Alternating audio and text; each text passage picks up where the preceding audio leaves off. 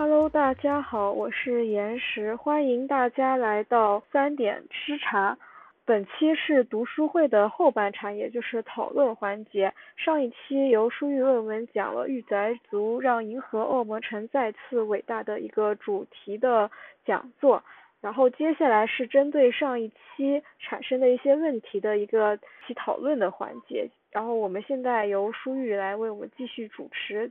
本期的一个主要内容。来，有请书玉。我这里写了两个问题，大家可以讨论一下。一个问题就是宅文化它和手游发展之间的一些关系。另一个就是怎么看待宅文化和页游？就是一刀九九九，大家会觉得页游的玩家算御宅族吗？你说到夜游，我真的 有点膝盖中箭，因为我我觉得我就是，嗯，反正我接触游戏可能就是从夜游开始，我我我最开始就是疯狂喜欢玩夜游。其其实我感觉是不是国内很多都是从夜游开始，比如什么。嗯，我记得当时摩尔摩尔庄园好像很火。嗯，对对，你这么说我也玩。啊，但是我我当时，呃，我当时真的玩了很多夜游什么摩尔庄园、奥比岛，然后时空港，然后什么盒子世界、海底世界，还有还有那个什么什么塞尔号、小花仙、洛克王国。对，我我都玩过，我都玩。魔法哈奇，然后还有那那个，我觉得其实夜游，我个人感觉夜游的天花板是那个尼奥宠物。这这个我倒没玩，这个我不知道是吗？嗯，他就是我感觉他是那个世界观做的特别好，他他其实是一个美国的，就是那种网页的，呃，但是也是反正这种社交的，但他那个他那个网页做的。和摩尔庄园那种是不一样的，我感觉它，它就真的很像，就是一个网站那种，但是它网站里面也有有叙事，然后然后也有一个大的世界地图，但但它但它但它整个游戏是做成网站的形式的，我觉得还挺有意思的。你现在搜可以，嗯，我不知道能不能搜到，应该应该可以搜。呃。它英文名应该叫 Neopets，N E O P E T。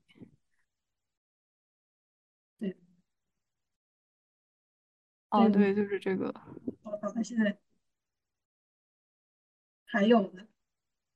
他竟然还有，但是他已经他已经衰落很久。是是这个吗？对，是这个。他中文站都不更新了。这个真的看的好美国。对，当时他在美国好像特别火，应该是有一段巅峰时期，应该是最火的夜游了。那这么说，我感觉我这个问题要稍微问啊，要稍微换一下，就是宅宅宅文化与那那种就是一刀九九九那个夜游。因为不能不能一竿子打死所有的夜友，就是一刀九九九。哎，那种夜游该叫什么？你说贪玩蓝月那种夜游啊？对对对，就那那种类型，它它它有类型，或者就直接贪贪玩蓝月。嗯，那我觉得他们其实也算吧。唉，因为因为我总总会把“御宅族”这个词，就是感觉有一种贬义的色彩，然后，嗯，好像好像现充都会看不起御宅族。对，但但是这么说的话，是御宅族自己会看不起自己，就会自己也会不太愿意说自己是御宅族。呃，对于对于我个人来说，我觉得还好。我觉得叫叫我叫叫我什么宅，我觉得还 OK，是是就是了。我我也感觉现在感觉还好，但反正美国这边他们是不是就比较喜欢那种户外运动？感觉像是这种御宅这种文化，在东亚其实有点，呃，就是解除了它那种亚文化的标签。嗯，它虽然不是说是主流，但是它已经一定程度上为主流所接受了。感觉这个转变，呃，在日韩的话，很有可能是因为。像日本的宅文化，其实已经成为了他们文化，就是整个国家文化的一个标签，向外输出。别人对他们的第一印象也是来自于这类文化。但其这这这样的话，就是这种对外输出占主流的方式，就也使得他们国内的主流就是不得不呃认同这件事情吧。同时，也是感觉它的商业化也能成为一个非常大的产业。就是一定程度上，它就逼迫着主流去认同它。然后像韩国的话，可能是其实韩国一直都没有，他的官方一直是非常就是支持去发展这方面的，就是像这种 K-pop 的文化，或者是就是韩漫啊、韩游戏啊什么这类，他们政府就是非常支持的。感觉中国的话，像是呃，就是游戏就是。游戏就手游之后，我感觉像是它能成为一个非常亮眼的，就是一个产业之后，感觉主流的文化也不再排斥它了。我觉得是这样的，而且我感觉，呃，就是像是那个，呃，科幻啊什么的，就是它能够成为呃科，一个是科幻，还有是那种网文，它能成为就是对外的网文化标签之后，我觉得主流好像就接受它。个人想，对，但你这么说的话，我我觉得确实就是，嗯，像刚才我记得有一点是御宅族他自己的一些东西会变得商业化，就他自己实际上也变成一种比较消费主义的东西。就比如说，哎，我我买手办，我喜欢某个游戏，我喜欢某个动漫，我就会去买这个动漫的手办，就因为这个标签去买一个标签。然后我自己也成为了一个贴上这个标签的人。实际上，这种东西它是消费主义的。但是我前面在对前面在这里说的，就是这这里说的，它实际上它又不是消费主义，它又是反消费主义的。因为对于日本当时，就起码是在那本书里面写，就是东浩纪他觉得说，日本的御宅族都是比较清高主义的，他们。呃，不喜欢那种什么东西都是靠金钱这种快速获得、快速满足需求的东西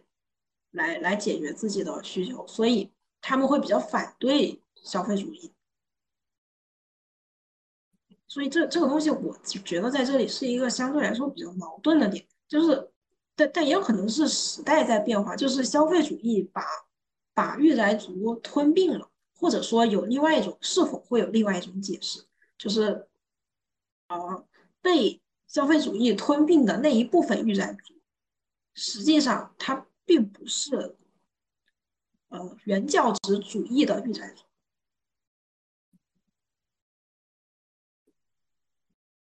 嗯，我比较赞成。嗯，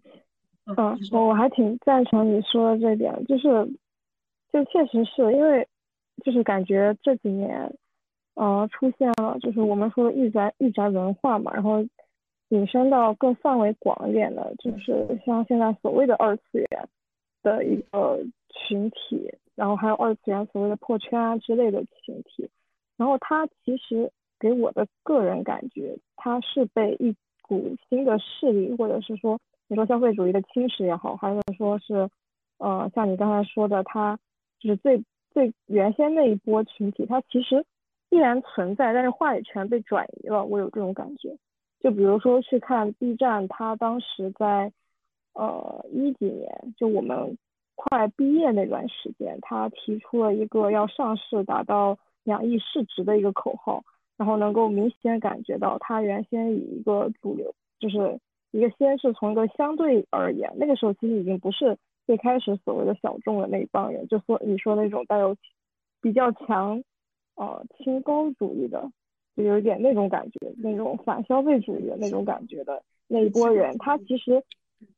对，呃，就回到这个页面的话是这样，就是他其实是被另一波外来的消费主义给冲击了，因为最开始的 B 站去看他的时候，呃，它其实是一个资源性质的网站，就我们当时它所有的一切的东西都是。免费的，就至少是没有所谓现在的大会员，没有现在的就是那个购物的那个板块，它都是没有的。然后它是一个就是非常完美的符合你之前讲的，一个小众化的，然后是那个呃碎片化的，然后反反宏观叙事、反资本主义的一个这样的群体。但是你去看它，政府主义的。因为你要说它里面都是共享，所以我觉得无政府主义在 B 站之前就最最开始那个状态真的很适合性。对，是的，是，你可以觉得就是非常，我觉得 B 站的发展的非常典型的符合它那个现在我们说这个所谓为什么说御宅族这个群体的变化的一个过程，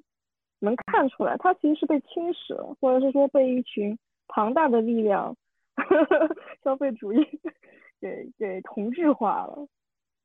那但不是代表这个最开始的这波人不存在了，只是他们的话语权逐渐被剥夺了，有这种感觉，或者他们的声音逐渐被淹没了。你觉得话语权被剥夺是是一个？是的，或者说叫话语权的转移吧。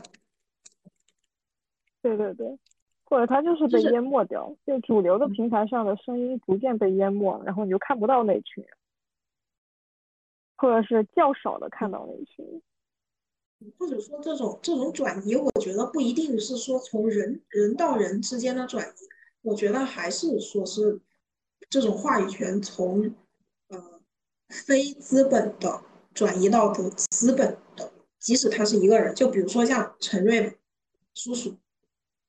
叔叔叔和他下下面那一帮，你要说这之前这不也是他们自己干的吗？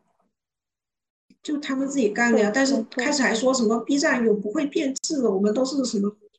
说可好听了，但到最后该怎么样怎么样，实际上还是因为话，他们就是这个群体的话语权被转移到资本和和叔叔还有他们那一帮人实际上关系不大。是的，有这种感觉，就这种感觉特别像你所谓的那种后面那种大叙事不可逆的命运，有有那种感觉。对对对。哎，说到命运，我就挖一个楼，因为我想到，就看你之前讲到最后的时候，不是说到那个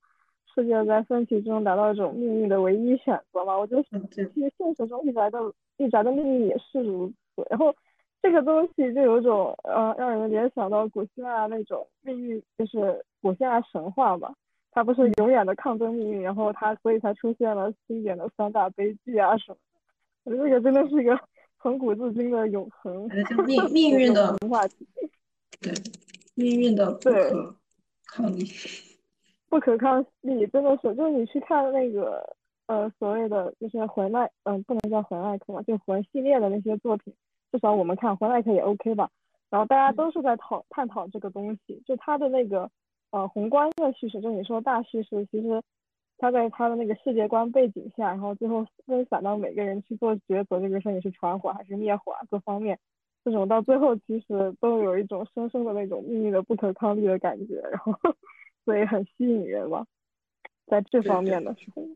就这个母题就特别的吸引人，它自身带有的那种无力感，其实是每个人都能感同身受的。而且，这这个我也觉得。而且我觉得这种不可抗力，就是因为你能，因为你在魂 like 游戏里面，你能看到同同一个人或者同一个事在不同时间的结局，所以你会觉得这是命运的不可抗力。就像是，比如说这个时候我去算命，哎，然后算命先生跟我说，如果这个时候你做出 A 选择，你可以。怎么？比如说啊，我就举个例子，比如说我做 A 选择，我就会飞黄腾达啊。然后他会说，如果你做 B 选择呢，你可能人这辈子啊就就这样了。然后这个时候我就说啊，那行，那我听你的吧，我就去做 A 选择了。然后这个时候我做了，本来想去做 A 选择，但因为我懒，因为我想怎么怎么样，最后这个 A 选择我就没有做成，我就莫名其妙就到了 B 选择，然后我的人生就这样了。这个时候我就会想说啊，当时的那个算命先生跟我说，如果我做 A 选择，会达到一种怎样的人生的未来的一种结果，多么好。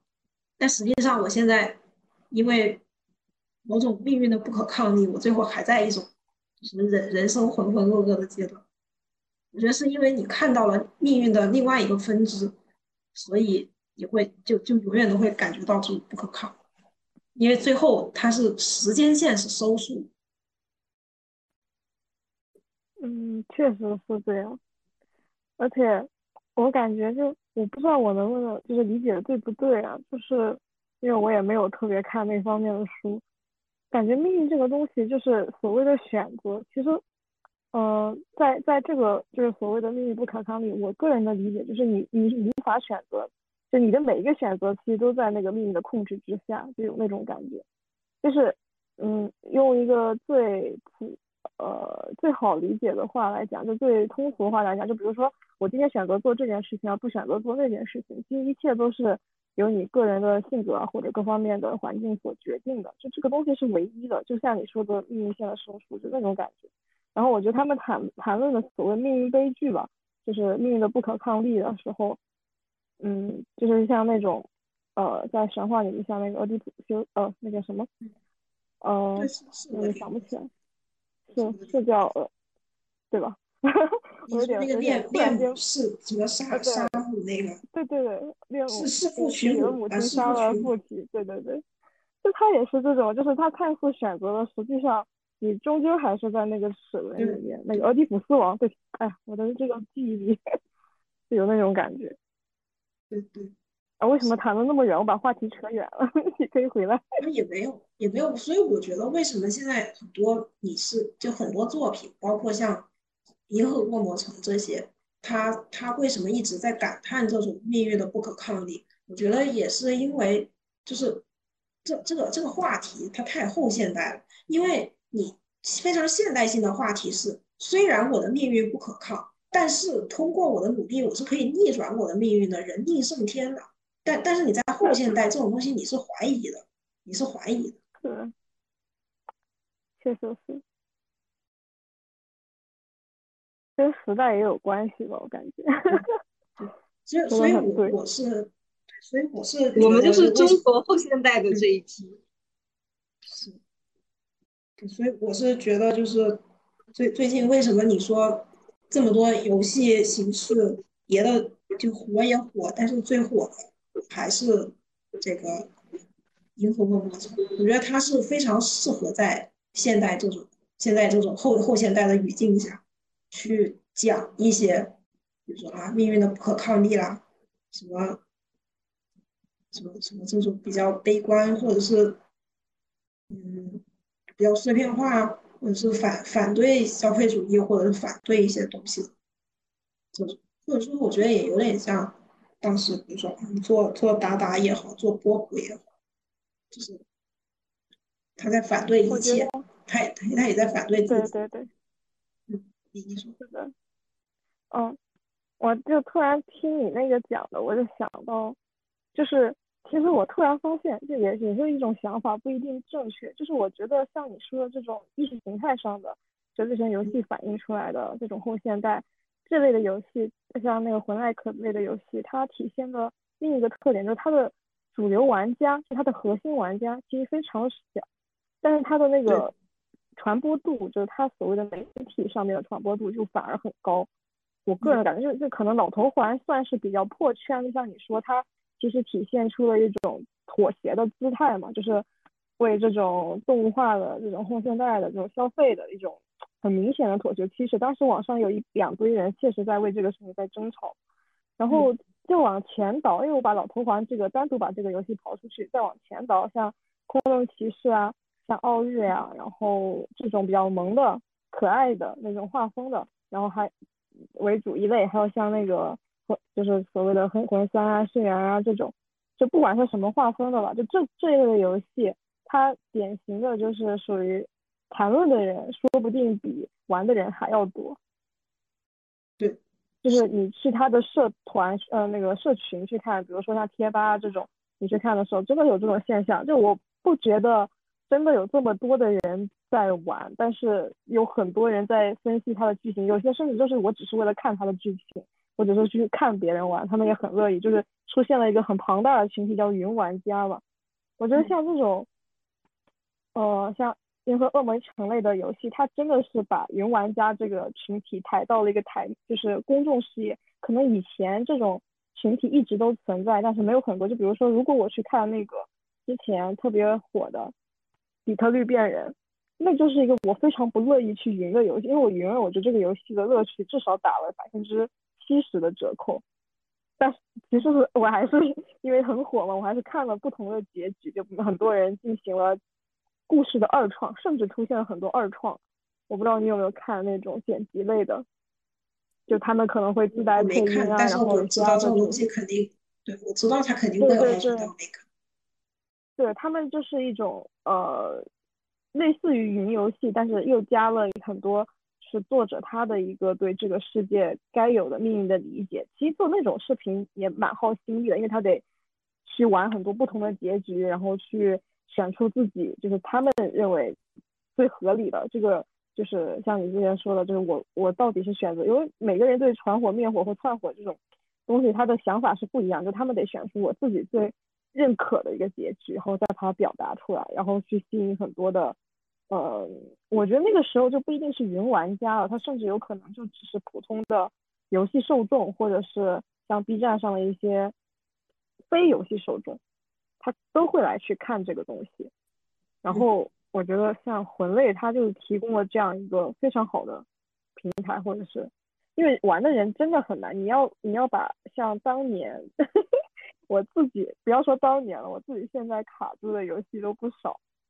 呃，比如像那个自狼，我还没有玩到结局，就是你要自己玩到结局是非常非常吃力的，但是它的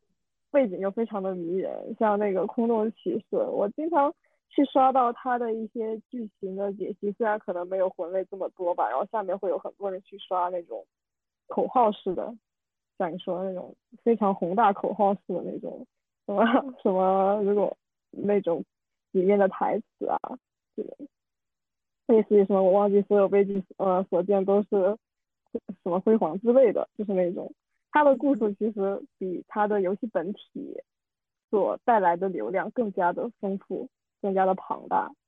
是这样，我个人的理解。这可能就是像你，就比较契合你现在说的这个主题吧。就为什么他能够御宅让他出圈？我觉得可能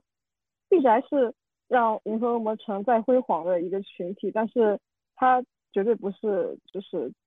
最主，嗯，它可能是最最根本的一个群体，但后续的那个推波助澜的群体可能更加的庞大。让我的个人理解。是。所以，我我觉得你这个还可以往这个上面对，就是你真正去玩游戏的人，他实际上还是御宅族、御宅族的清高主义的，他会比较看不上那些云玩家。然后云玩家是就是动动画，他们他们比较就是可以达到这种快速满足的。因为你如果真去玩的话，耽误事儿，你去玩技术又不一定怎么样，打的也很慢，你老卡在一个 boss boss 嘛。但但是你云的话。就可以很快的，你知道这个游戏怎么样，然后你还可以同时加入，就是假装加入其他人的群体，说，哎，我玩过。嗯，对。但我但我又感觉这种，就是像空洞这种游戏中，会有一点碎片化叙事那种，就我觉得还是要自己亲自玩一遍，才才能有真正的体验。我觉得云其实，哎，云其实还。你没有办法获得真正的 体验，因为它这就是沉浸感很强，就嗯，非常赞同。这就是我觉得群就是网上为什么会有两拨人在吵的根本原因，就是核心玩家觉得你们其实什么都你们讲的都是在重复那些玩家他讲过的表达出来的东西，但那并不一定是对的，因为碎片化的东西它。每个人的理解可能都会有微妙的偏差嘛，然后而且它有很多东西。就是这这个。对对对对，就是这张图。然后嗯，但是云玩家他并不是这样的，比如说他最核心最大的几个 UP 主，像空洞他做的视频相对混少一点，然后他可能会有几个比较热门的视频，他的一个解读，其实那几个视频的解读我都看，呃，也不是都看，大部分可能看了一遍，就是也有偏差，个人感觉，而且像魂系列这种魂 like 类的。就是你玩一遍，你是没有办法去完全的 get 到它的所有东西，是它会有一种，你看你玩了一遍，然后你会有种冲动，我会再去玩一遍，像去二刷嘛。像空洞，我就是当时玩第一遍就感觉好像错过了很多，就是之前原来之前是这样的，像那个五骑士啊什么，我当时都错过了，然后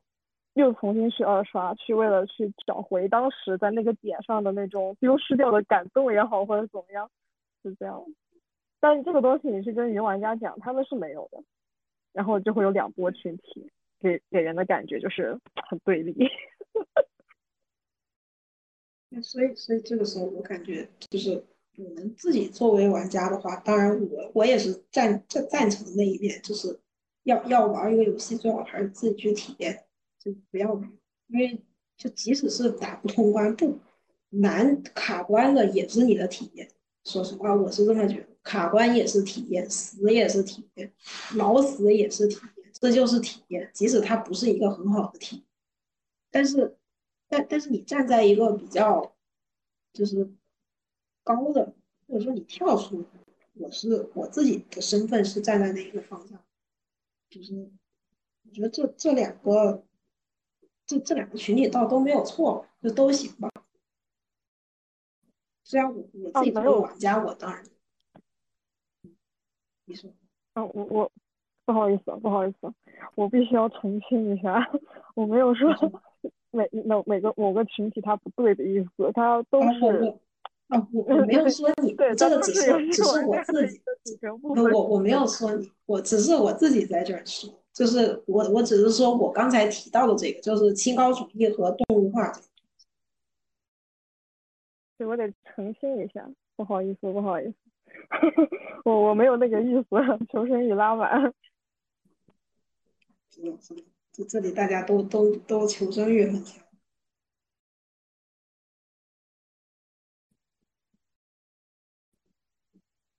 不过这个时候，我是看了这个书，我才发现，就之前从来不觉，我从来不觉得自己是一个非常的清高主义的一个，就谁谁都看不起，觉得谁都傻逼就。嗯，但是他这个就是清高主义的这个群体，他们，他们就是会完全忍住就不去买手办或者周边产品这样的。我我觉得是重合的吧。我感觉就手办，啊，是我的网会延迟吗？你先讲。没有，我我就是补充一下部分重合，因为前面说的重合感觉不是很准确，部分重合。嗯，我想到好像手办这种核心的买家反而是这种所谓的，就是核心玩家，就是所谓的清高群体吧。嗯，就他他这里的我的理解，他那个消费。好像是体验式的消费，就那种消费一种，呃呃，有点像景观社会的那种，嗯，怎么说呢？消费引导需求的这种感觉。然后，对，所所以你这个不是说原心那套消费到这里，就是御宅族他自己的一种商业化，就他们本来的这些想法是是反反对消费主义的，但是实际上。他们自己的一些行为和模式，还有身边的一些东西，又被消费主义吞噬。嗯，确实，因为我之前就反正他这些很多游戏都会有多个平台的，然后如果我遇到就就非常喜欢那种游戏，比如巫师三，我就会就是很多平台我都买一份，然后就是为了支持一下 那个作者，就在创创造你不需要的需求。是的，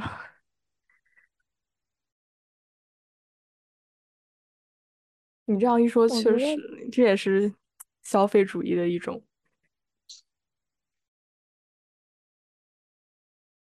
哦，我 突然想到了另一个方向，就是传说，就是我们所谓最开始的那一波做手办的，其实好多都是他们自发的，就像二创同人。嗯，手办我可能不是很理解，但是像二创同人很多东西，比如说同人本啊这些，它原先最开始的时候并不具有购买力，它就是纯为爱发电的一个东西。然后后来圈子大了，然后出现了就是，就比如说你们这个同人圈喜欢同类的东西的人多了，然后他肯定是也不可能说我每人送一本吧，你想要我都送，那是不大现实。然后他们也会有内部的一个购买，然后他们也是蛮乐意。就我觉得这个最初的核心动力，像手办，比如说最开始那批，就除了官方手办这种，就是摆明的以营销目的为手段。然后像那种私自做的，有很多那种忠实的爱好者，他可能会自己去捏模型啊，然后去做一些手办啊什么的。那这种我觉得他最开始也不是以消费为主导的。但反而那帮人很核心，那帮人真的就是当时那个就可以非常明确定义到清高主义那一批人里面。嗯，可能圈子大了，还是需要通过货币 和商业行为去传播吧。但是你要这么说的话，我感觉任何就不一定是圈子，就任何的东西好像都可以这样，就是你在刚开始的时候都不一定是为了。说是是为了纯赚钱，去或者说纯用一种消费主义的东西去去去达到就达到这种消费主义的目的。就比如说，即使我这时候举一个最那什么的例子，比如说淘宝，它真的很消费主义，它不能再消费主义。但是淘宝当年马云在，我记得好像是零几年，他刚开始的时候。他实际上并没有说像现在哦，我需要给你直播带货，给你带一些可能你平时根本就用不着的东西。你说啊，正常女女的用一根口红就够了，为什么说啊你要有不一样的颜色？这个红和那个红不一样，即使他们在涂嘴上就差不多就一个样。但那时候淘宝也不是这样，那时候淘宝就只是说我能让你在网上便捷的购物，就是，然后最后实际上就。就莫名其妙就被消费主义吞噬，因为我感觉他每一年定的就是资本，给自己定的就是销售的额度，就是永远都是在增长的。但是经济不可能永远在增长，但其实这样，其实他就在不断的就吸取人们剩余的购买力，等他到他吸的无可吸的时候，就就不行了。就到最后就变得非常的贪婪，需要把你一点点的价值都给榨干那种，违背了一开始的初衷。就这种增长也也没有办法，因为你通货膨胀，你不增长的话，就即使是说我保持跟去年一样的状态，我就一分钱不变，嗯，这个这个也不好弄，就是感觉这个就大家都是被推着走的，没有人想这样，嗯。因为现在确实产能过剩了，像像你说到淘宝的话，那它里面的东西绝对是就是所谓的生产的这个总量，应该是远超于所谓需求量的，所以它必须要去营造需求，去消化它的那些过剩的产值。你要像当年分粮票的那个年代，估计就没有这种这种这种问题了，因为毕竟那个时候产值不够嘛。还限制需求，这个没有办法，那这个是宏观趋势。那你这么说，我感觉御宅族就可能除了那些疯狂买手办，其他的其实真的来说需求其实蛮少。比如说阿宅有几个愿意，比如说就买买那种不需要的东西，但我觉得也不好说。因为因为本来想说有几个阿宅男的就愿意愿意去买鞋，女的愿意去疯狂买口红，也有也有这样 cos 的那群人应该有，嗯，确实。我现在他们不是有很流行那个吃谷吗？就是你喜欢的周边，要买一大堆，然后摆阵，就是他们现在二次元一个很流行的事情，就是很非常非常消费主义，因为有人就买几百个一模一样的徽章，然后摆阵。对，就是你刚刚说那个吃谷，就特别感，就是有感触，就他们，呃，甚至会自己去买那个做。徽章的机子，然后以一种非常热情的状态去投入进去，然后去，比如说我去找各种太太的那些同人图，然后求版权，然后说我能不能私用，我不我不发售，然后他们自己去去求得版权以后去做自自己去做那个徽章，去买徽章机去做那个徽章，然后他也不是完全是为了佩戴，就像你说那个摆阵，然后就摆很多很多很多，然后他就。然后那个从那个状态中呈现出、体现出来的那种很浓郁的，就是投入到某种事物的热爱里面的那种氛围。嗯，当达到一定的热情的时候，去琢磨一件事情的时候，也是虽然被外人所不理解吧，但确实是就有一种回到了，就他们达到极端的时候，我觉得它也不是一种纯消费主义的东西，反而就刚才说到一个矛盾性嘛，就回到了一种所谓清高主义。他们的圈子也是蛮排外的。给人的感觉，也可能是我遇到的那个人是这样。或者说，我觉得可以这样，就是只只要他们这群人，就不管干什么，他即使是收集一万个徽章也好，他不是说拿这一万个徽章来表明自己的身份。哦，我是收集了一万个徽章徽章的人。呃，他他只收集了呃三千个，我我有一万个，就像是。呃，比如说我我买 LV 包，我我可能工资就两万块钱一年，但是一个 LV 十万，然后我攒那么好久，我还贷款买。那你这么说，LV 我也只买了一个，但但是那我依旧是在这个消费主义的陷阱里，就是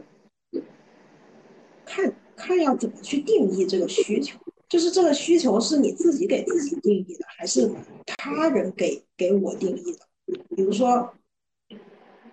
比比如说我买 LV 包，我我只是因为哎，LV 世界上所有的包都都都非常的质量奇差无比，就只有 LV 的能提，那那它十万我也要买，这种东西就不算消费主义。但但是就像是那个做徽章一样，我我做徽章是我做一万个，我做一千个是为了我自己的某种需求。而不是说是别人说啊，我需要一万个徽章来表达我是这个圈子里的人。我觉得还是看个个个人需求和外界需求。就是我感觉，就是那帮爱琢磨的人，他们的热爱绝对不是消费主义所赋予他们的东西。对，然后无论你是喜欢所谓的收集那些徽章，还是所谓的呃沉迷于那种游戏某一种，就是所谓的清高主义。就我觉得他们那帮人的群体，他绝对不是说，呃，这个社群或者是这个舆论环境、大环境，然后说这个东西好，你应该去看，你应该去喜欢，然后他们去看，就这可能是他们的核心区别吧。非常赞同。嗯，我刚才的结束，我就只是想说一下，为什么收集一万个徽章，虽然它量很大，但是，但但是它为什么不算那个？消费主义，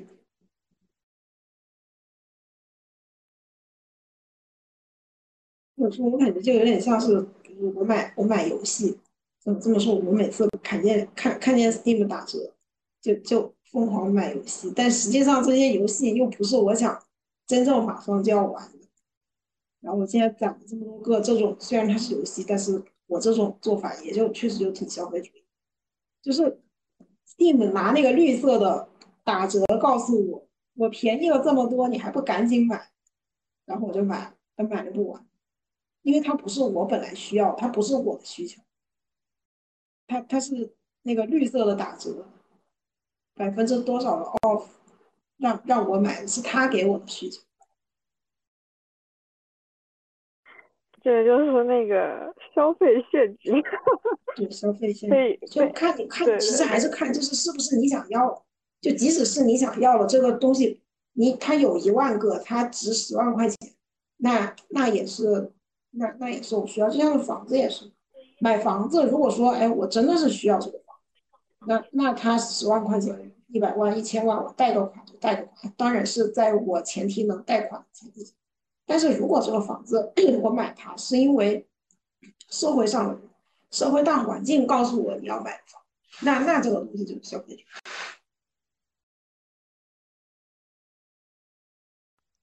嗯，不好意思啊，我我我提另外一个角度啊，就是嗯，听你们聊，大部分都是站在一个社群的角度，如果是站在一个更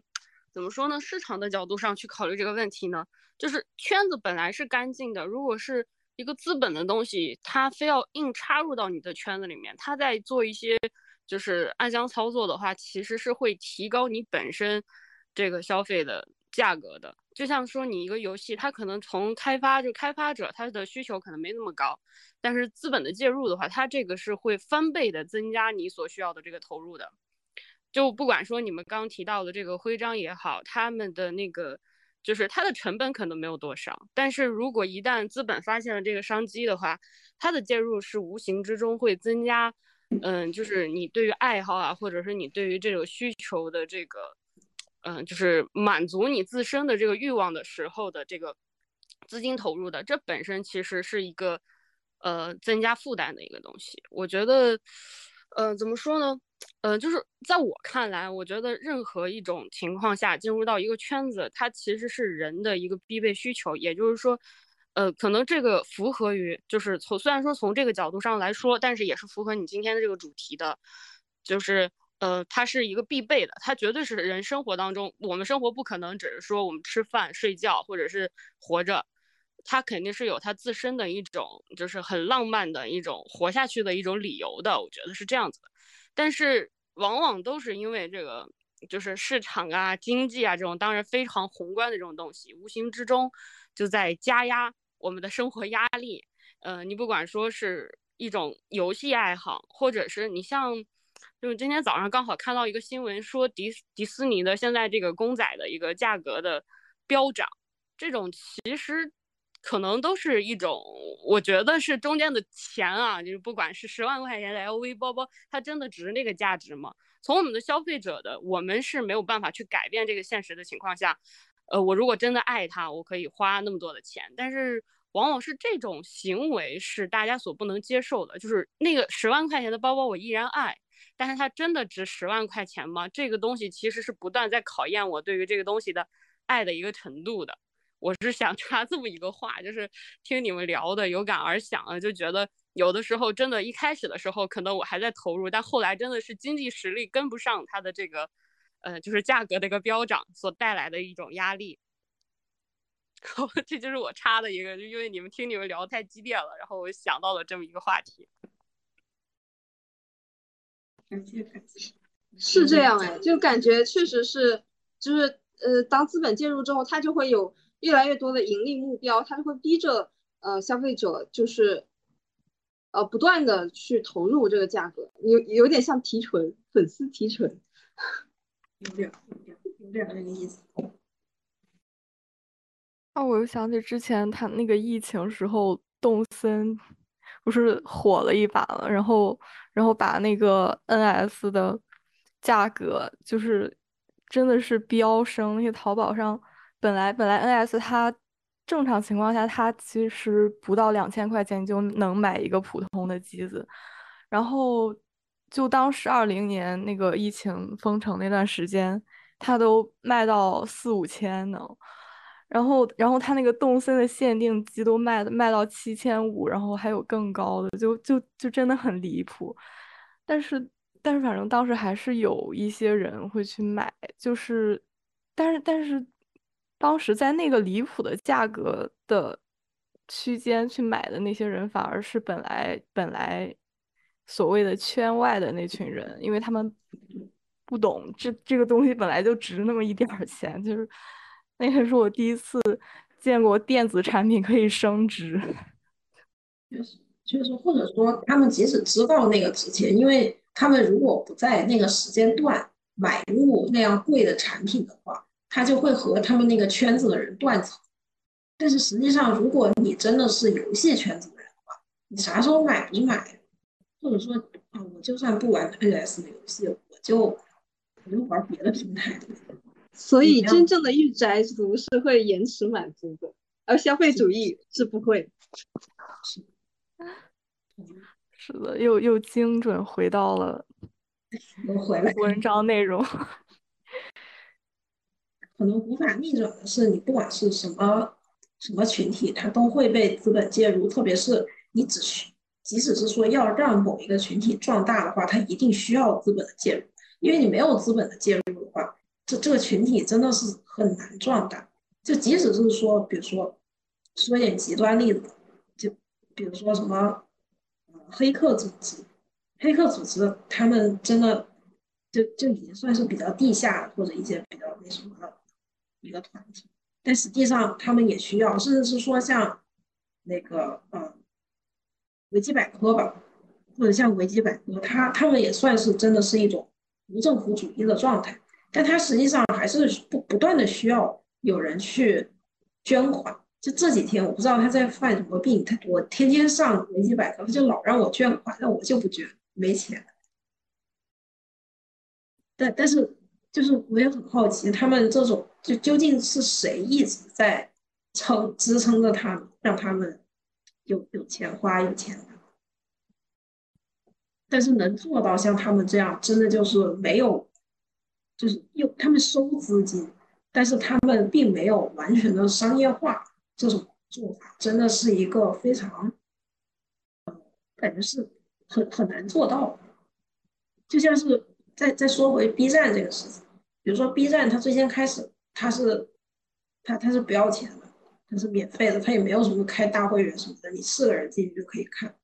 然后到后来，它现在是啊，你要你要开大会员，你要充会员，你要充。虽然很多东西也都是免费可以看，但但你享受的东西就不一样。然后，但但是你要说 B 站它有资本的介入，但是它并没有说它变成哔哩哔哩点儿 org。它它还是哔哩哔哩点儿 TV 或者点儿 com，就是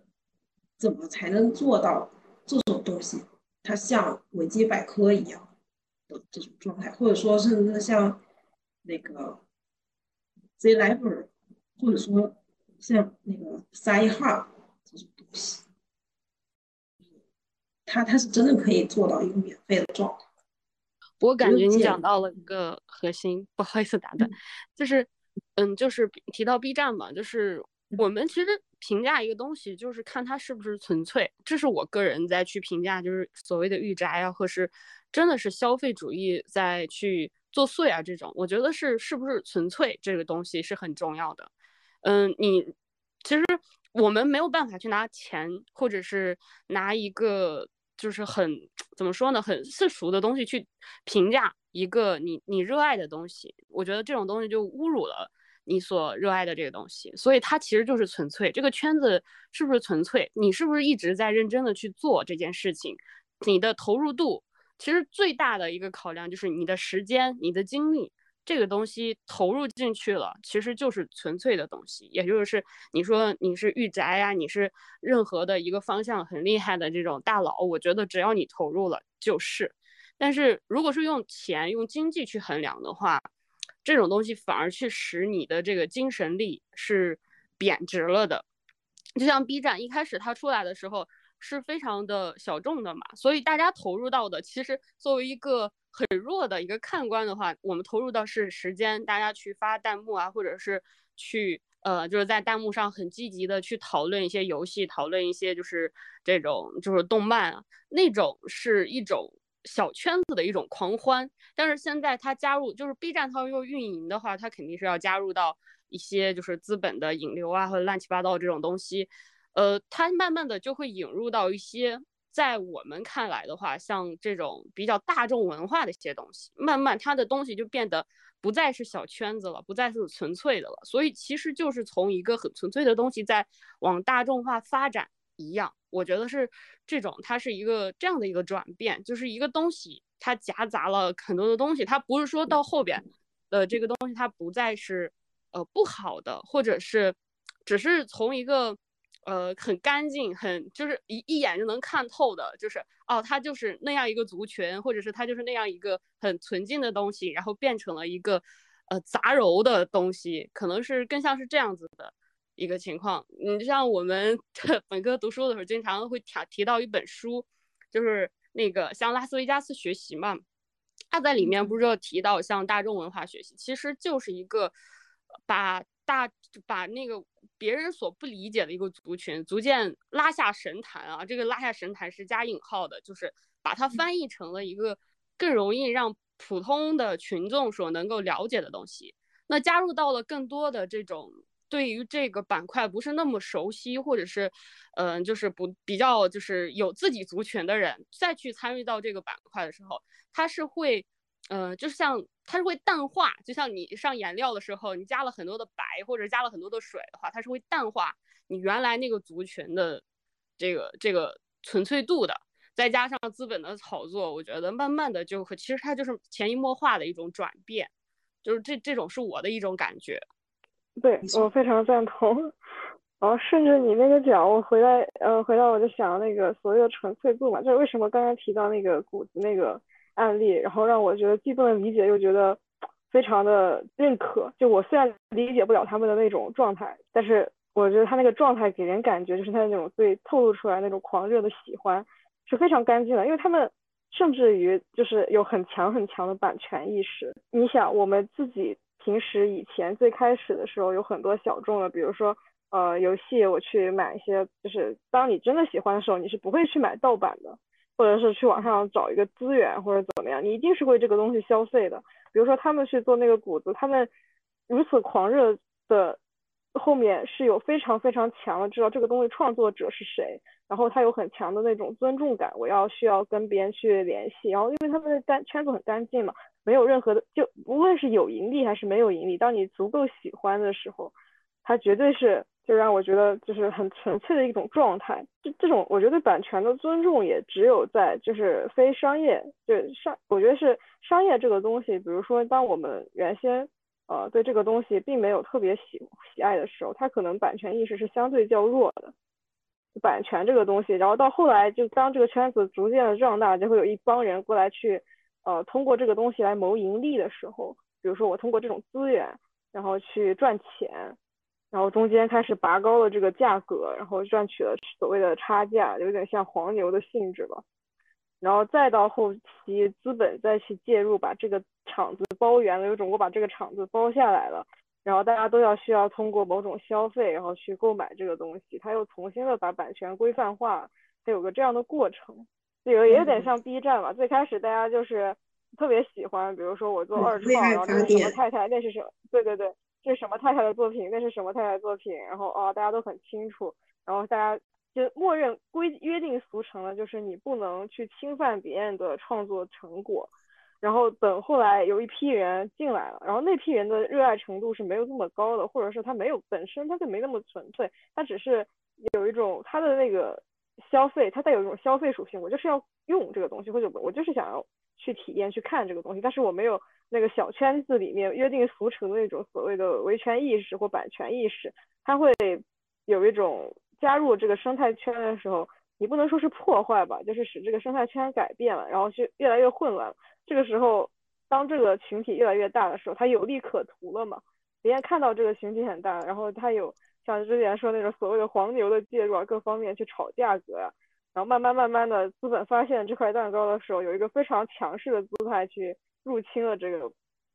嗯，餐桌吧，然后再制定了规则，这个蛋糕就得我来分，你们每个人要付多少钱，有那种感觉。或或者说，这这个让我想起来一个非常，就是另另外一个极端的反例，就是营销号，营销号特喜欢搬运，我觉得这这么叫搬，特喜欢就是放放别人版权的视频，然后你让他下架就下架，对不起，这次我错了，下次我还敢。这倒是，但营销号我觉得它其实就是在第二个阶段，就是我刚刚说的，就有一批人，他并不是创作者，他也不是真心喜欢这件事情，然后他去介入这个事情，然后我去做一种破坏那种所谓约定俗成的生态的事情。我觉得营销号实际上就就这么说，就就有点像是一种无意识的资本的介入，就是它它和那种有意识的资本的介入还不一样。比如说，呃，腾讯它它会搞一些什么，比如说 MCN 啊，或者一些这种东西，机构或者什么的，它去找创作者或者什么这种，它和那个不一样。他这种无意识的资本介入，就是他只是想赚钱，然后用一种卑劣的手段赚钱，赚黑心钱。对对对，这就是我为什么说，就是看真正热爱一件事情的人，就是你哪怕不理解他的热爱，但他那种纯粹的喜欢，然后去为一件事情投入去琢磨的那个状态，他是会感染人的。就比如说我可能像我们，我像我不理解。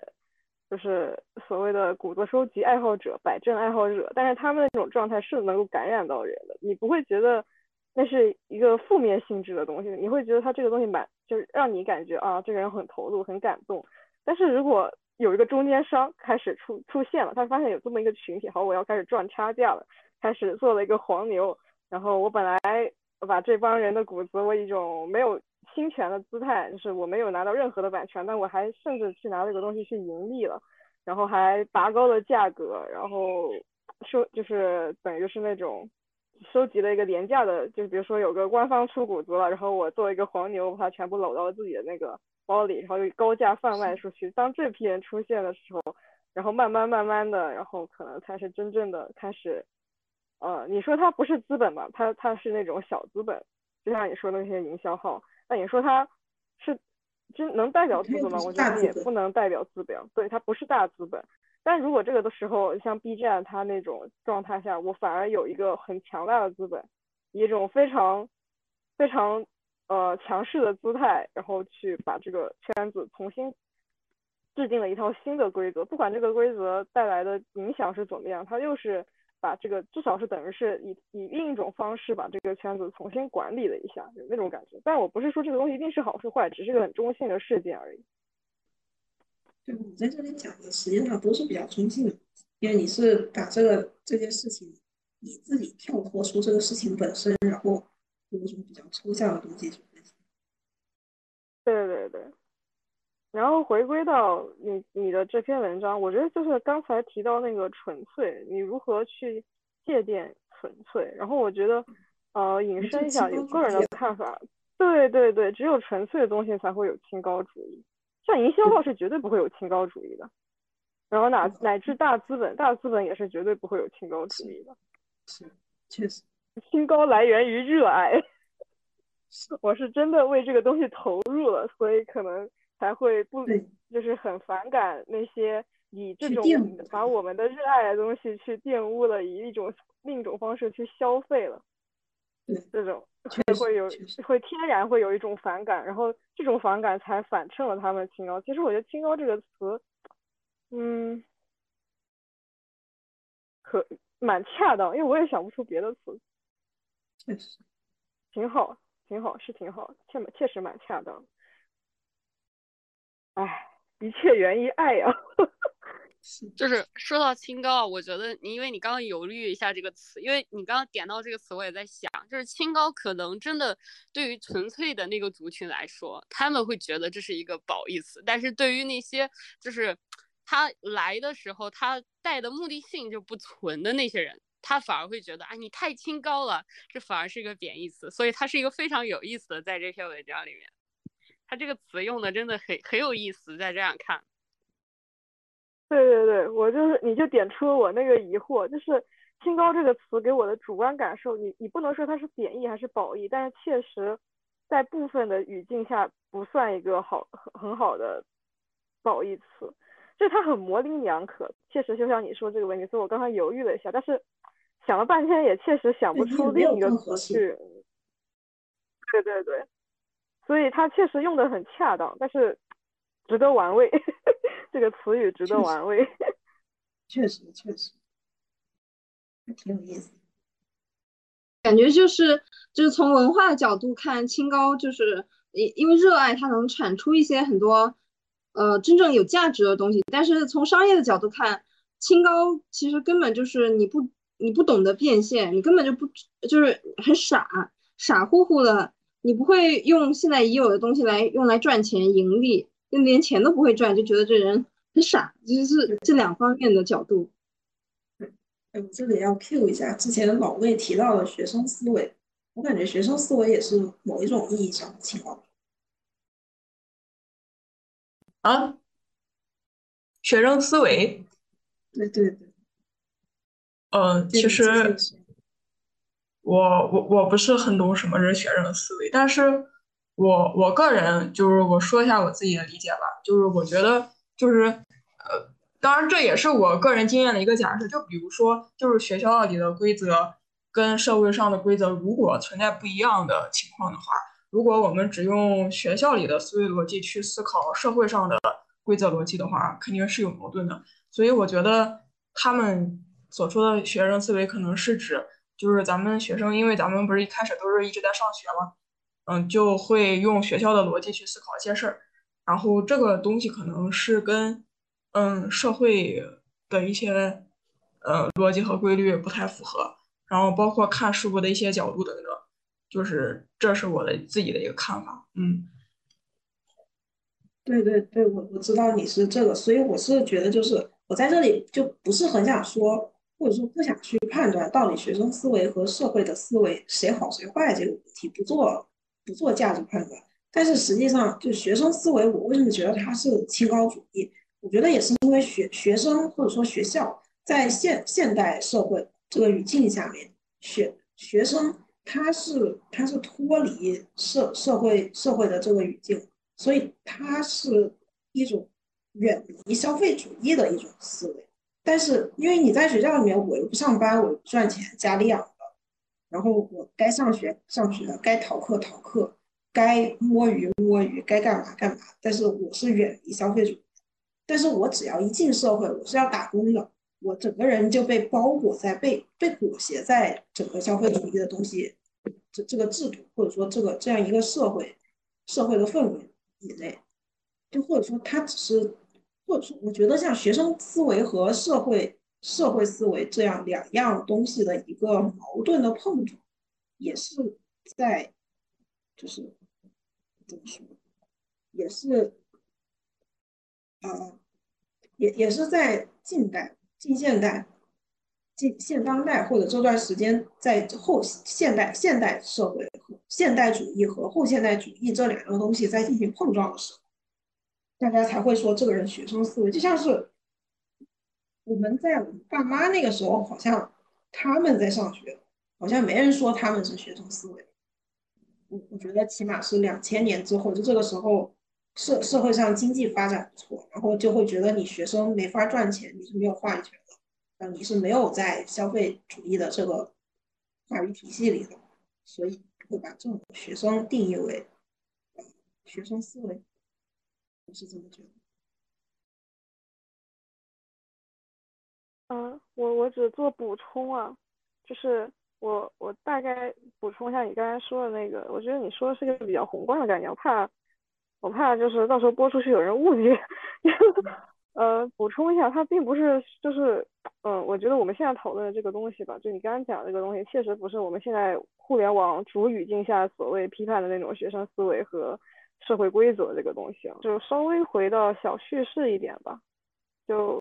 学生思维的话，呃，我自己遇到的一个问题，可能就是很多就是处事上，因为我们现在互联网讲的学生思维。就主语镜像学生思维，他可能还真不是在消费主义这个宏观背景或者所谓的后现代这个宏观背景下在讲。我感觉他们就是，比如说就是，这这还是我吧，就是去干一件事情，你怎么去处理，然后怎么去看待一个问题。像我们在学校的教育下，我们去探讨问题，倒不是说是遇到一件事情嘛，我们可能会去讨论所谓的。就像我们现在的这种讨论，呃，就是去去挖一个事情，它可能本质上是什么呀？就写研究生教育嘛，它的背后的原因是什么呀？然后去溯源啊，这种这种逻辑下，但是你到社会上，可能根本没有人 care 这个问题，也没有人去在意这个东西的正义性是什么。就比如说我们到职场上的时候，最核心的一个目的就是把事情办了，然后正常的团队运作带来了。整体的一个效益，带来了经济产值或者带来了一定的社呃呃资本上或者是商品上的一个回馈啊或者怎么样的。我我在我在想是不是这个问题，就是如果把它放到一个社会社会学语境下去讲的话，就非常的大，这个东西可以讲的很很广。但是回到小的一些语境上来的时候，它可能就是意识形态的问题，就是习惯性思维和意识形态的问题。或者说，我我觉得可以再补充一下刚才说的，你刚才说，呃。就是社社会社会人的思维会，比如说啊，我们就是办这个事情，你就去做就行了，你不用去考虑它背后到底为什么。然后这个我觉得它还是可以回到，就是我这里写动画和消费主义，它是快速满足，它就是非常目的性非常强的，它它不在乎中间的过程和经验，因因为你只用把目的达到就行了，我管你中间怎么做，因为它要快速高效。就更高、更快、更强，不就是就就是很很消费主义、很现代化。这可以往这方面讲，还是像那个后马克思主义讲这种，就是社会的异化、商品的异化，或者是马克思主义。对，就是你讲着讲着还是能讲回来，所以对，所以然后然后学生，对，然后学生实际上他又是在某些方面又是不太能看得上这种。啊，那我为什么要这样做呢？你凭什么让我这样做呢？我就想那样做啊。虽然我没有达到你的目的，但是你那样就是让我不爽。就比如说我上班，我可能会觉得你那样设计就是很很很很傻呀，你那样设计就是不行啊，我就要用我这种方法。但是我的这种清高主义，实际上它就是没有办法去符合社会社社会上这种消消费主义的这种，它它这种模式。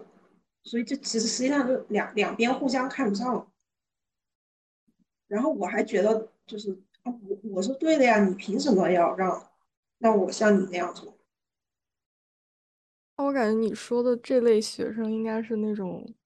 可能在学校里，呃，也也不是怎么，也不是在学校里，就就是就是学的比较好，能力比较强的学生，但是我。但是，但是感觉其实挺多人都是那种，可能也没有什么自己的想法，就我这样说会不会冒犯到因为因为你刚你们刚你们刚才说的让我想到那个，就是当时法国斯特拉斯堡大学，然后还有和那个情境主义国际成员他们在那个。呃，一九六六年写的那个那个，哦，那个文章标题很长，好像是如何改变学生阶段的贫穷还是什么的，反正反正他那个文章就写的很犀利，其实是在批评他们当时的就大部分学生。他说，其实当时的经济体系就是需要大量生产未教化，然后不喜欢思考的学生，因为。啊，大家都懂得的原因，确实。你们先说，我找一下。说这个学生思维跟社会思维，我感觉是，呃，其实最近讨论这个东西比较多，但是，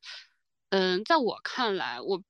并不觉得学生思维就不好，就是我们从社会带出来的。其实最开始我们从学校转换到社会的时候，他会就是对学生的冲击力肯定是非常大的，因为我们要去。学会去迎合所谓的我们要生存的这个环境，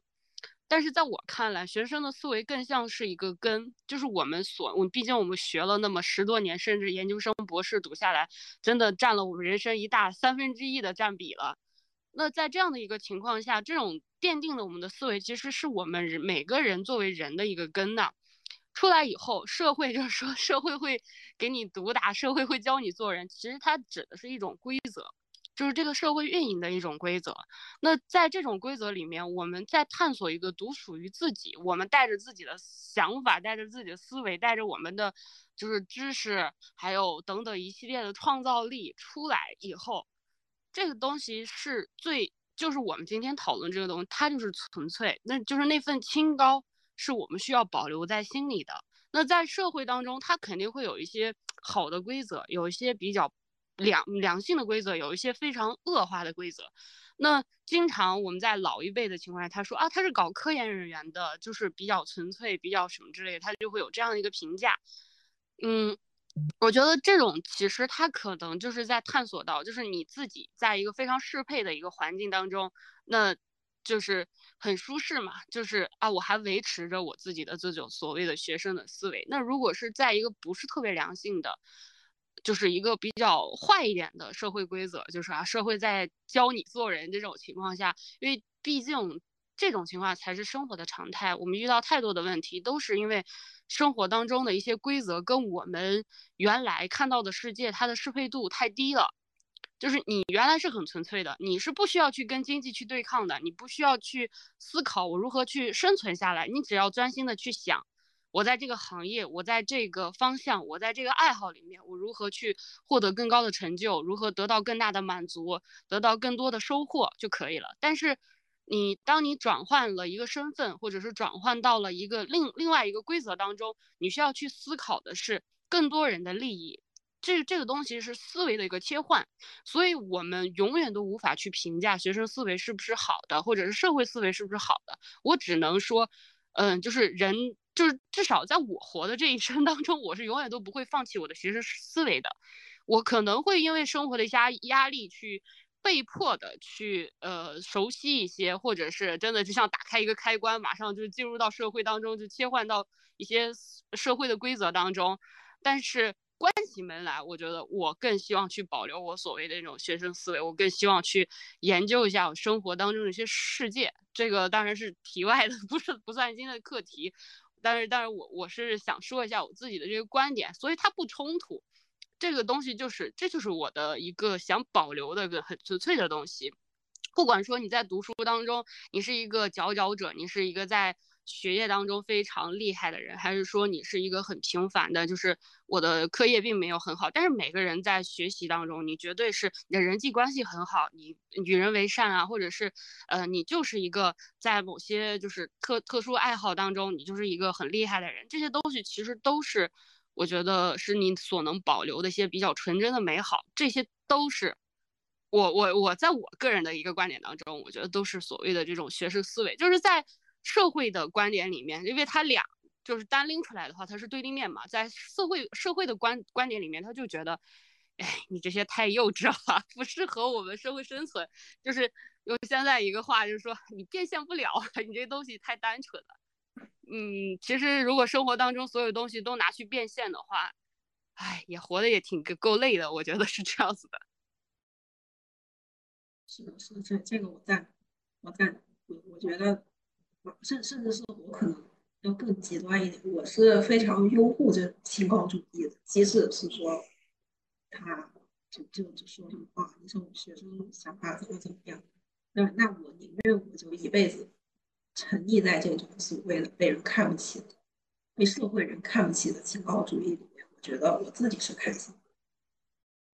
就感觉就我最近在看那个《潜规则》，就是那本书嘛。然后我感觉，其实所谓的社会上的规则，就是这些无数的看不见的，不是明面上的这种潜规则。而学生心态可能是因为我们就是做题或者做研究，我们都是给给予我们都是一些你能看得清楚的规则。然后你在这个看得清楚的规则里面，比如说你进行测试啊，然后你进行发表，呃，但是就是可能到了社会上之后，嗯，无数在无数就是看得下。看得见明面的规则底下有很多这种，呃呃，就是各个单位或者是各种运呃运作方式的不成文的规则。就是刚你学生刚踏入社会，你不懂这些，当然就会出现很多不适配或者是不习惯的那种状态吧。就最后的话，就是当你成为一个合格的社会人，就其实就代表你已经了解了、熟知了所有这些潜规则的运行。我觉得是这样。但是，对于你要不要保留你内心的那些那些清高什么，其实我我我也是觉得是，嗯，不矛盾的。对对，这这个确实，确实肯定肯定是不矛盾。我觉得就是看这个人他愿意选择什么，或者是说，就是。你可以选择我不选择我我要被他同化，但是我可以选择了解他，我要知道别人是怎么玩的，我要知道这个社会是怎么运转的，但是我还要保持我的本心，我觉得这才是最厉害的一个状态。对，就是你不要迷失在那些潜规则里面，不要对抗，我觉得对抗会最会会很难受的，就是对抗啊，对，是的，你一个人。那真的是孤勇者，而且是反方向的，我觉得这个是很难受的。但是我觉得迷失也挺可怕的，迷失的话，嗯，就是呃，就是经常看小红书里面有说零零后整顿职场，我觉得这是一个很好的风气，至少代代表这种反叛精神。但其实有的时候，往往这样的标语，你没有真的深刻去了解它背后的故事的时候，很容易。会让一些刚初入社会的小孩儿，就是有一种迷失，就是他们这种对抗，他不愿意去切入到一个就是更深层次的一个思考当中的时候，就是反正跟我不一样的东西我就排斥，这是不对的，我觉得是这样子。实际上，这种说到零零哦，不好意思，我我就一句话，我我就一句话，就就是就是这种非思考的东西，实际上它还是属于消费主义，就只要你思考。不管你思考哪边的，它实际上还是一种清高主义，或者说就是生活化，它是快速满足的，就很方便随波逐流。就即使你不带着脑子活着，对，带着脑子。哦，就是我接着刚刚说的零零后整顿职场这个太那个词条来讲，我觉得这个东西零零后整整顿词职场。它本质上其实是因为零零后他刚出社会，然后他们没有社会负担，就是他有反抗的资本。就很多零零后，他们的父母其实已经实现了一定的资本积累，不至于说我离开了这份工作我活不下来。但是像老一老一辈，他们很现实的，如果我丢了这份工作，我还有上有老下有小，我要怎么养？我觉得那些真正的能做到潇洒的说所谓的整顿职场的人，他一定是有转身资本的。他的工作对他来说只是就仅仅只是一份工作，跟他的生活，呃，或者是跟他的生存是没有直接或者是绝对关联。就它不能决定我的生存质量，所以它有那个整顿的可能性。但其实就所谓的我刚刚说，就是在上一辈已经实现资本积累，比如说他不需要。租房，我回老家，我就是可以直接住，我有房子住，然后我有吃的，我父母可以解决，或者我自己的存款，或者是我的父母家里的资金是可以解决我的生存的。就假设这一批，就如果家里达不到这样的水平，就虽然大部分的零零后是能达到这个水平的，就假设如果一个像普通的，就大部分的一些零零后，他可能我在大城市里，我没了这份工作，我也是活不下来的，或者是。我的父母他没有办法一直养我，我是需要自己为自己糊口的。其实这种人是非常多的，我觉得大部分社会上就是我需要靠自己养活自己的人，逐渐走上这条路的人是非常非常多的。那他们还有没有所谓的整顿职场的资本？我觉得就是这个东西是值得商榷的。就最怕的一件事情就是很多人因为这件事，呃，所谓的零零后整顿职场这个网络的一个话题，然后冲冲昏了头脑。他没有意识到自己其实没有那个转身的，或者是百分百转身的这个资本的时候，他其实是被或者有些职场中的某些啊，这个这个不一定只是个虚构假设的一些人当枪使了，是有很多的。我觉得是一定会有这种人，就是当你被这个呃口号式的营销式的这条不能说热搜吧，就差不多是个网络热词冲昏了头脑的时候，他。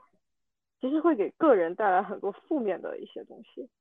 回来，我觉得就是这种这种口号式的东西，如果你不去理解它深层次的含义，它实际上也是一种大趋势。对你像那个洛斯提到的，说那个叫什么“装饰是罪恶的”，对吧？我回到专业板块，就是你如果真的一开始你不去读罗斯的文章，你不去了解他背后的整个时代的发展，为什么他提这么个口号？就因为他说了“装饰是罪恶”，你觉得哇，这人太偏激了，他怎么能那么讲？就是这种东西就是这样子的，要要去挖掘根源下的东西，就就像刚刚讲到的，我们讲的所谓的御宅，所谓的这种消费主义，其实很多人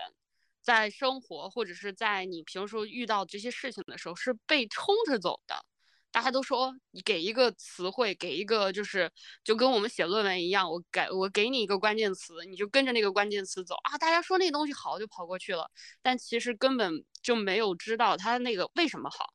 怎么就好，我怎么做才能跟他一样好？他不会去想这些东西，他只是会讲，我觉得哦那个好，我们赶紧跑过去吧。哇，那个明星挺好的，我们跑过去吧，就不会去管哦他到底为什么？这也就为什么老容易塌房啊，对吧？就是因为你根本没有了解的情况下，你就选择，这是一个很盲存的一个东西的。对对，它实际上没有没有一些就是比较内容性、实质性的东西的支撑，所以就很容易就恐慌性的空空洞的东西很容易出问题。对，然后说到塌房，塌房，我觉得。哎，我就因为他好像，给我想象中的就是一个娱乐性质的，就明星嘛，是是是说明星吗？应该是吧，这个我也不太了解。就是明星，我觉得他这个东西更加的就是商业性质一点。他是我觉得绝大部分人应该是也是清醒的，就他们的狂热背景下是很冷漠的清醒，让我有这种感觉。我我觉得大部分人还是知道自己喜欢的这个东西是营销出来的。他们也清楚，就是，嗯，比如说一个呃，一个我看到一些所谓的一些粉丝，如果他的那个明星演了一部，就是你明知道那是个烂剧，就假设吧，假设就一个很烂的导演，就一个烂剧代表导演演了，就是出了一个烂剧，就明星也知道那个东西挺烂的，其实他们自己也是着急的，但虽然对外他是疯狂的去拥护自己的这个 idol。哦，说错了，是粉丝，他们也是着急的，所以他们对外虽然疯狂的拥护自己的爱豆，但是，嗯，我觉得他们其实内里还是清醒的，就这一波人，这我觉得这波人是值得被，就是呃这种现象嘛，我已经已经能形成一个社会现象，可以单独开一个板块去讨论。对，但是我我我刚刚想到一个，就是内容这个事儿，其实今跟今天我们就是从文章里面去看到的。就不管说是明星，他为什么被营销出来，就会容易塌房，因为就是没有内容。你今天我们一直在讨论这个御宅，它也是因为有了内容，所以它才能形成一个圈子，它才不会那么塌，因为它是实心的，对吧？就是如果说是通过营销或者通过消费主义所打造出来的一种假象，它是一个就是泡沫，一个虚的东西，它是很容易被戳破的。所以等到大家转一个方向。或者是我换一个角度去看待这个事情的时候，然后我就会看到它内内里的一个空旷，或者是看到它另外一个表面的一个坑坑洼洼。那这种情况下就很容易就坍塌了。这个我觉得其实也是一样，本质上是一样的。确实，我是感觉好多人追星，他其实是出于一种就是谋求一种认同，就是在一个群体中的认同。因为就是如果他身边的人都是，或者说他的朋友都是这样的话，那他通过这种方式能够成为这个群体中的一个角色，或者说是对他自己的身份有一定的嗯认同。不然的话，就是如果他不去这样做，嗯，可能他会少一些共同话题跟身边。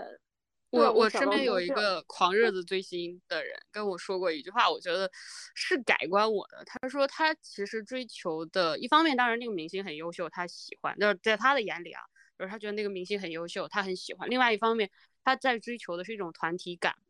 就是就是我们讲的这个群体的一个概念。他希望有一堆人来去跟他去讨论，哦，我们家哥哥怎么样？我们家哥哥今天又干了什么？就是这种。可能也是生活当中的一种，就是精神消耗的，我觉得是一种一种方法吧。对对对，就是一种情感上的支撑，不然的话，就是他可能会每天就觉得无聊，也是作为度日的一种方式。所以他们也是有精神跟时间的一个消耗的呀，跟我们今天讲的也是一样的。对他们也是一个怎么说呢？族群对。那我们这大家还有什么想讨论的吗？因为已经十二点半了，可以看看还有什么想讲的。然后感觉差不多了，对，我们就可以圆满结束今天的读书会。好嘞，你你不要来个总结吧？我们就是这篇文章那么好，就直接来个总结呗。你刚好你可以就是收一下尾，然后我们就结束。可以可以，对吧？你可以概括一下，因为我们今天其实到后面聊嗨了，就可能对，确实确实，我现在现在再再回过头来讲一下总结吧。就是今今天今天讲的这个主题，主要是根据呃东套纪这个，他他是日本的一个文化学者。他他写了一本书，叫做《嗯御宅族》，呃，动御宅族的，等一下，动物化的后现代，动物化的后现代这本书，然后来分析为什么呃御宅族让银河恶魔城重新回到游戏一个比较热门的一个游戏类型。然后首先是分析了银河恶魔城它和御宅族的发展的历程。是有一种相关的联系的，一个是在时间线上，一个是在就是当时的社会的一个发展的状，因为因为他们都与那个后现代这样一个社会状态是相关的。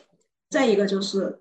啊，因为在后现代社会，大叙事和大叙事游戏的凋零，他们让《银河恶魔城》逐渐回归到。就这样一个内容，这样一个游戏类型逐渐回归到游戏的视野，所以，而而且是因为《银河恶魔城》它作为一个拟像，或者说它实际上有有很多同人的这种模式，可以让它在非常低成本的情况下，并且在现在这种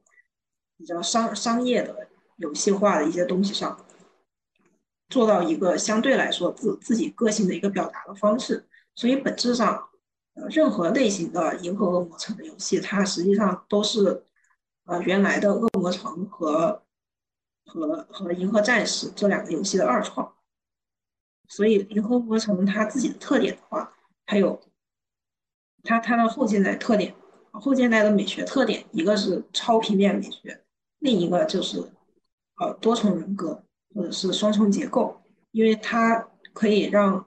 呃游戏中的角色或者是整个世界在游戏中展现出一种命运的分歧，但是在游戏的结尾，最后又让玩家能感受到，在命运的分歧之中，你只能有一种唯一的选择，感受到这种命运的不可抗力。所以，嗯，最后的话是御宅族，它首先在时间上、时代上是与后现代重叠的，然后后现代它推动了整个银河恶魔城的发展，所以这种推动它也证明了。让《银河恶魔城》游戏本身成为现实世界缺失一种大叙事之后的一种虚拟的大叙大叙事的代替，并且在这个虚拟的大叙事里面掺杂了无数的小叙事，所以再加上呃后面的大家的讨论的话，我觉得可以再总结一点，就是实际上我们我们整个读书会的话，大家更倾向的是。呃，所有人都希望在生活中更更具有一种自己独立的、独立自主的分分辨的意识，而不是说你去随波逐流去看一些比较快消的、快速满足自己欲望的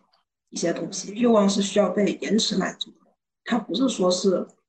呃必必须要靠金钱去获得一些满足感，或者说获得一些被被他人。定义的需求的满足感，所以说，我我我个人是觉得，不管是什么什么类型的人，或者是什么群体的人，只要他自己的爱好、他自己的需求是被自己定义的，而不是而不是说是被外界定义的，他就他就是属于清高主义的。所以，像现在有很多这种呃所谓的被消费主义吞噬的一些御御宅族。他们自就是他们自称是御宅族，但是他们依旧是被卷入了消费主义的洪流之中的这一帮人。实际上，他们并不是真正的御宅族，他们只是挂着御宅族的旗号的消费主义的社会人。所以，最后总结最最后一句话，就是我觉得清高主义与御宅族。再加上学生思维这几样东西，我觉得他们是在一个共同的立场当中。而且它是一个，我觉得是相对来说，让让整个，让让整个人或者让整个社会变得更个性化，而不是普世化的一种，觉得是一个一个好的方向。OK，我总结完了。好的，我们圆满结束，优秀优秀，感谢大家的参与和积极发言。欢迎大家收听三点吃茶，我们的读书会到此结束。然后这期非常的圆满，感谢舒玉和大家的积极参与，我们下期再见。